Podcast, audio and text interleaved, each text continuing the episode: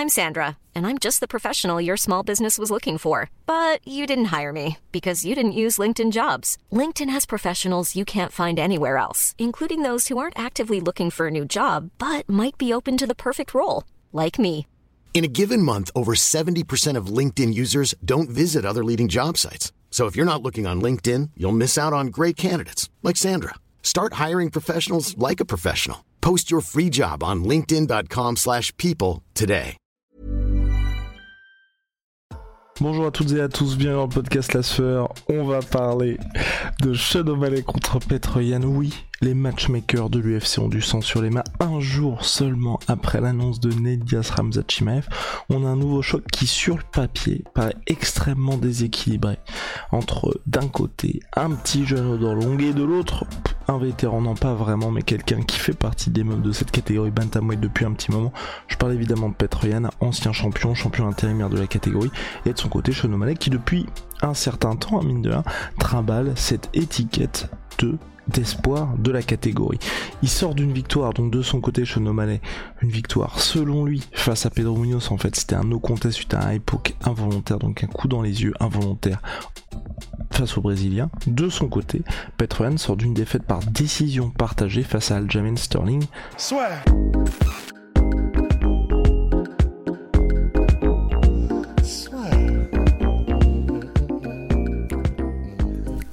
Entre dans l'octogone avec Unibet. Qui sera le vainqueur du combat? En combien de rounds? Fais tes paris sur l'app numéro 1 et profite de 150 euros offerts sur ton premier pari. Donc là oui, lentement mais sûrement, l'UFC 280 est en train de se transformer en plus grosse carte de l'année, peut-être l'une des plus grosses de l'histoire tout simplement, après Charles Dobonks, Oliveira contre Islam Makhachev. On a aussi Sean Brady qui fera son retour face à Belal Muhammad. On a Aljamain Sterling contre TJ Dillashaw en co-main event pour le titre bantamweight l'UFC a annoncé un choc et pas des moindres entre d'un côté Sean O'Malley et de l'autre Petr Yan. Sur le papier, ça paraît extrêmement déséquilibré, mais c'est pas un petit mais. Moi, je suis très content qu'il y ait ce combat-là parce que ça fait trop longtemps, trop, trop, trop, trop, trop longtemps que O'Malley fait du surplace. On avait d'ailleurs fait un podcast sur ce sujet avec Big Rusty où nous on s'inquiétait tout simplement de la suite à donner à la carrière de Sean O'Malley. Ça fait 5 ans qu'il est à l'UFC, 5 piges qu'il est à l'UFC Sean O'Malley. Et malheureusement pour lui, même si c'est un petit peu de sa faute, vous allez, vous allez comprendre, en tout cas euh, ce sont ses choix, il n'y avait pas vraiment de progression importante. Il y avait aussi, il y avait aussi une blessure. Pour lui, un contrôle antidopage positif qui fait qu'il avait perdu deux ans entre 2018 et 2020. Et depuis son retour en 2020, il y avait eu le combat contre Quinones, le combat contre Eddie Wineland, légende parmi les légendes d'Eddie Wineland qui a récemment pris sa retraite, mais c'est plus Prime Wineland. Ensuite, la défaite face à Marlon Vera, Thomas Almeida, Chris Moutinho en short notice qui n'est même plus à l'UFC. Puis donc euh, le combat contre Paiva et enfin le combat contre Pedro Munoz où là on a été content parce que c'était enfin un membre du top 15 pour O'Malley. Malheureusement, donc le combat qui s'est déroulé lors de l'UFC 276, le problème qu'il y a eu, c'est que ça s'est soldé par un no contest, donc résultat sans décision après un coup dans les yeux involontaire de la part de O'Malley sur Pedro Munoz. O'Malley, on avait été un petit peu énervé, agacé par son attitude après le combat puisqu'il était en mode j'ai gagné. Clairement, le Brésilien cherchait une porte de sortie. J'avance. Bon, euh, personnellement, moi j'aurais bien aimé une revanche, en tout cas quelque chose qui permette à O'Malley d'avancer un peu dans cette catégorie. Il va avancer en fait. Il va avancer pas contre n'importe qui. Je trouve ça complètement dingue, ça sort de nulle part. Sean O'Malley l'a annoncé dans le podcast d'ici NRC sur ESPN, il va affronter Petr Yan. Donc Petr Yan, euh, il fait flipper tout le monde hein, si vous vous appelez pas le Jamin Sterling. Et encore un Jamin Sterling qui a été cherché pour aller, pour aller s'imposer lors de ces combats-là. Euh, a réussi à infliger une défaite à, à Petroyan, la première de sa carrière à l'UFC. Vraie défaite, hein, parce qu'il s'était fait disqualifier lors du premier combat. Et donc euh, numéro 1 du classement, ancien champion, puis champion intérimaire puisqu'il avait récupéré la ceinture intérimaire face à Sandhagen, qui affronte donc le numéro 13, Sean.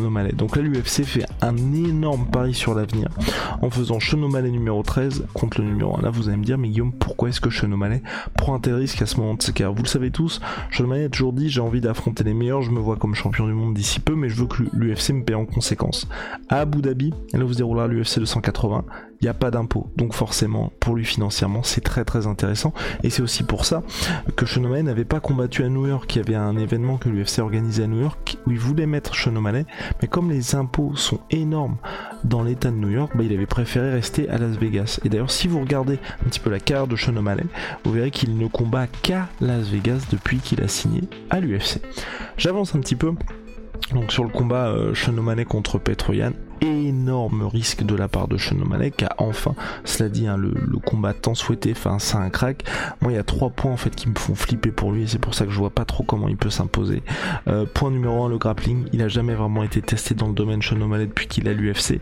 Il a jamais affronté des cracks dans le domaine. Moi, j'aurais bien aimé voir un combat contre Cody Staman par exemple. Et là, il affronte Petroyan. Donc Petroyan qui est pas vraiment connu pour son striking, ni reconnu pour son, enfin pour son grappling, pardon, ni reconnu pour son grappling. On parle quand même d'un gars qui a 61% de précision dans les takedowns, quelqu'un qui, par ses sweeps ou par ses projections, a réussi à mettre au sol Aljamain Sterling qui a réussi à mettre au sol également euh, d'autres combattants par le passé. Je pense notamment à John Dodson. C'est intéressant parce que c'est quelqu'un qui est loin d'être mauvais dans le domaine. Il a mis Uriah Faber aussi euh, au sol. Donc là, on parle de, c'est pas des, ce ne sont pas des nobody non plus.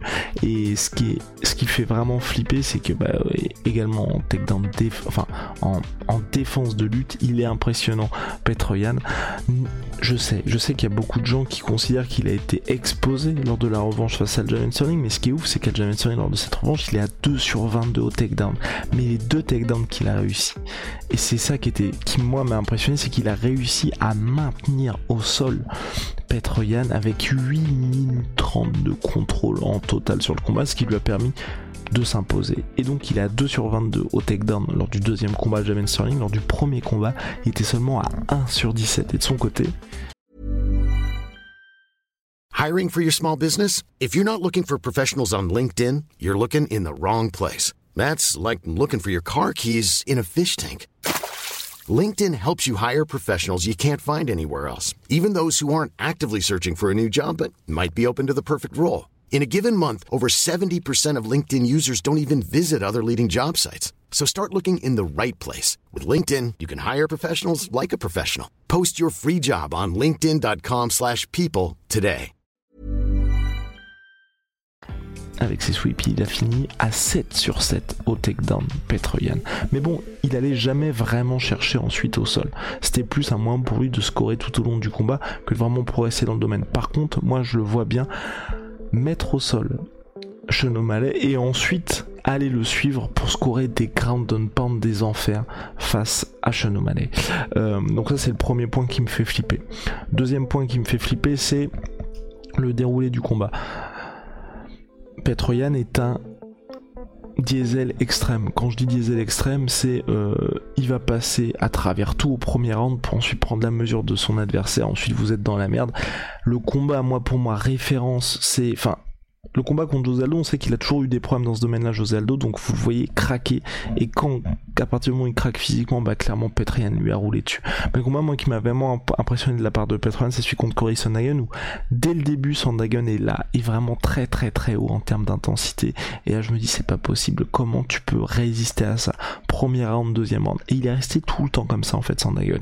Et Petrian, lui, il a fait jusqu'à le dépasser. Et à partir du moment où il l'a dépassé enfin c'était plus possible. Donc il a cette capacité à toujours aller au-delà de son adversaire. La chance qu'il a là pour Shonomane c'est que c'est en 3 rounds. Donc il peut éventuellement c'est ce que suggérait Big Rusty c'est qu'il démarre très très fort pour espérer scorer dans les 1 et 2 rounds. Et puis ensuite le troisième forcément. Moi aussi s'il y a un troisième round pour moi il sera forcément pour euh, Petroyan et donc premier et deuxième round, faut qu'il y ait à la fond O'Malley. Problème, c'est que si c'est là où Petroyan est un petit peu plus tranquille, lui qui est habitué à faire des combats en 5 rounds maintenant, là peut-être qu'il va se dire qu'il va y aller un petit peu plus fort aussi, ce sera compliqué. Et O'Malley de son côté là, donc si Petroyan est un des ultimes, O'Malley son problème, sans forcément démarrer les premiers rounds tambour battant, il a des problèmes dans les troisièmes rounds. Chaque fois qu'il dispute les troisième rounds, c'est un petit peu plus chaud pour lui. C'est un petit peu plus compliqué, il y a un petit peu moins de mouvement, c'est quelqu'un qui se déplace énormément, il est un petit peu moins virevoltant. Contre Petroyan, s'il y a bien un gars où il faut pas être statique, c'est lui et c'est là que ça me fait un petit peu flipper parce que s'il y a un troisième round, lui il sera là, il sera toujours très très frais. Donc j'ai un petit peu peur pour Manet aussi. Si un troisième round, on sait qu'il va le perdre, mais ça dépend comment il va le perdre. Il peut juste le perdre et finir avec deux, deux rounds à un pour lui et s'imposer par décision, mais il peut très bien perdre le troisième round et se faire, euh, bah, se faire finaliser tout simplement. Donc c'est ça qui me fait un petit peu flipper. Dernier point, il y a eu ce combat contre Chito Vera à l'UFC 252 en août 2020 où Chito Vera, Marlon Vera s'imposait par TKO face à Chenomale grâce à des leg kicks. Depuis, il y a pas mal de gars qui ont essayé.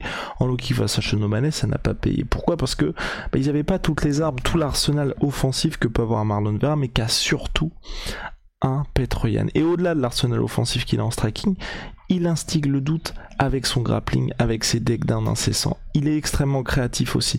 Donc ce qui fait que Pedro Munoz, très très bon low kicker, l'un des meilleurs chez les bantamweight, mais il n'a pas énormément d'armes. Ce qui fait que Shonomale a bien réussi à gérer ses low kicks. Moi, ce qui me fait vraiment flipper, c'est que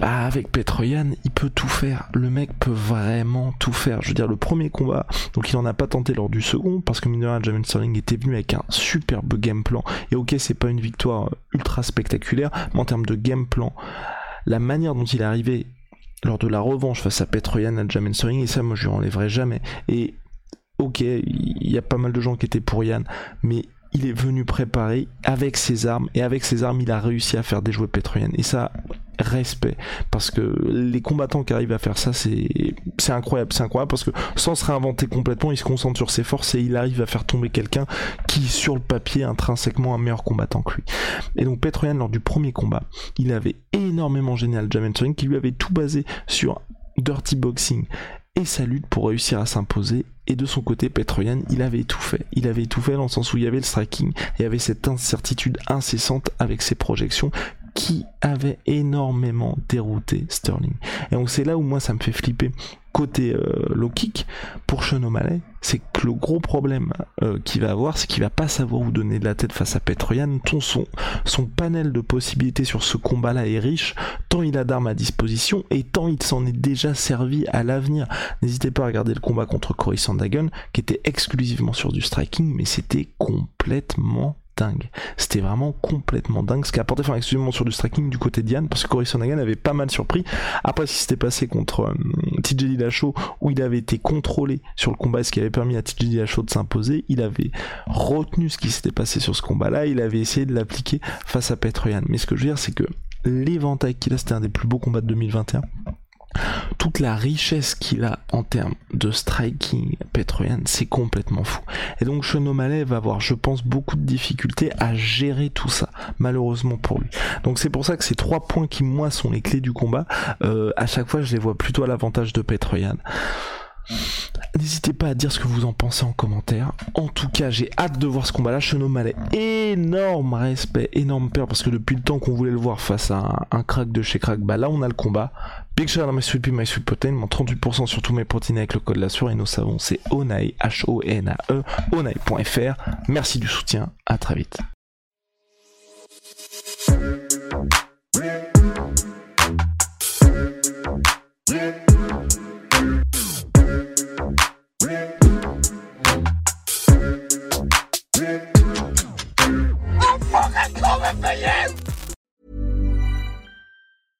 Even on a budget, quality is non-negotiable. That's why Quince is the place to score high-end essentials at 50 to 80% less than similar brands. Get your hands on buttery soft cashmere sweaters from just 60 bucks, Italian leather jackets, and so much more. And the best part about Quince, they exclusively partner with factories committed to safe, ethical, and responsible manufacturing. Elevate your style without the elevated price tag with Quince. Go to quince.com slash upgrade for free shipping and 365-day returns. Et voilà, c'est la fin de votre épisode du podcast La Sœur. Si ça vous a plu, n'hésitez pas à nous mettre les 5 étoiles sur Apple Podcast ou sur Spotify. Vous pouvez aussi nous laisser un petit commentaire, ça nous aidera beaucoup. Et si vous voulez aller plus loin avec nous, vous tapez La Sueur sur toutes les plateformes ou sur les réseaux sociaux, vous nous trouverez. Et là, vous nous écoutez très certainement en audio. On est aussi en vidéo sur YouTube, mais également sur Snapchat. Là encore, vous tapez la sueur et on sera là. Merci de votre fidélité et à très vite pour de nouvelles aventures.